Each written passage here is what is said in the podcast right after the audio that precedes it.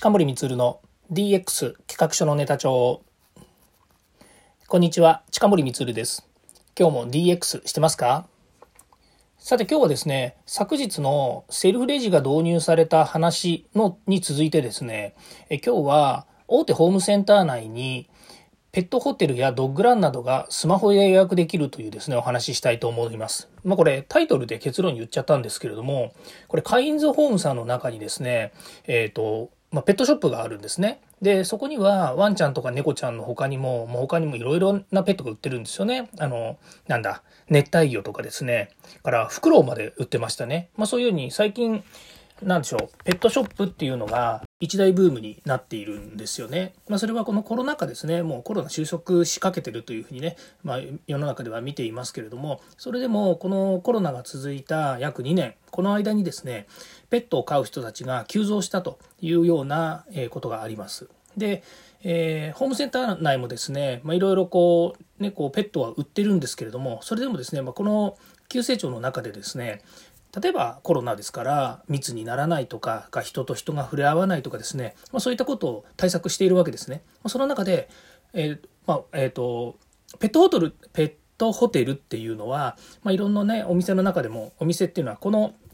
あの大手のなんだそのカインズさんの中じゃなくても、えー、普通にペットホテルって今まであったと思うんですけれどもあのすごく驚いたのはカインズホームっていわゆるホームセンターなので何時例えば夜の7時とか8時になったら閉めちゃうわけですよね。で、えー、当然ですけど巨大な設備があるんですけども、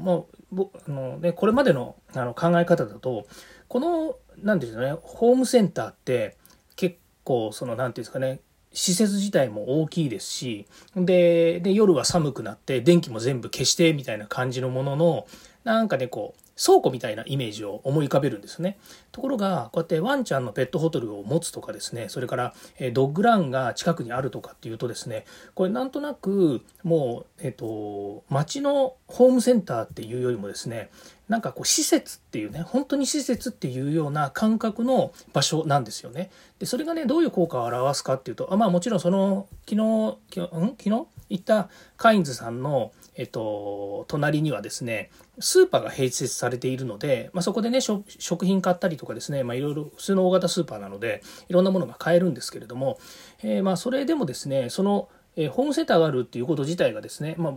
まあ、これまでの感覚私の感覚ではもう本当に倉庫みたいなイメージだったんですけれどももう完全にその施設自体がモールのようなイメージになっちゃうんですよね。で中に入ってそういったペットえー、ペットのコーナーで、えー、ペットホテルとかっていうのがあると結局そこには何でしょうねその空調完備だったりとか電気がついてたりとか何か問題があった時に人が常駐常駐しているとかですね、まあ、いろんなものがこうあるはずなんですよね。で、えー、それはまあそれであのそういうもんなんだなんですけどもそのですねペットホテルとか、それからドッグランとか、あとはね、えっ、ー、と、まあ、トリミングとかやってもらえる施設もあるんですけど、全部ね、スマホで予約なんですよね。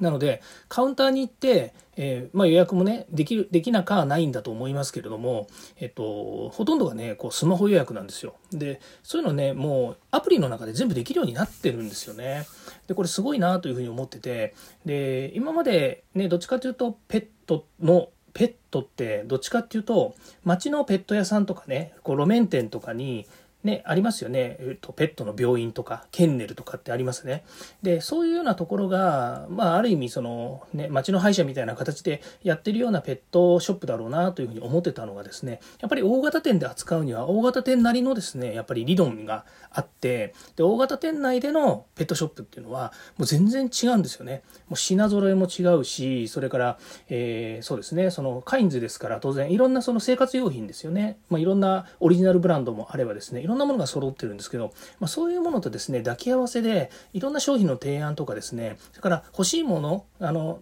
何て言うんですかね、まあ、100均に行くとですね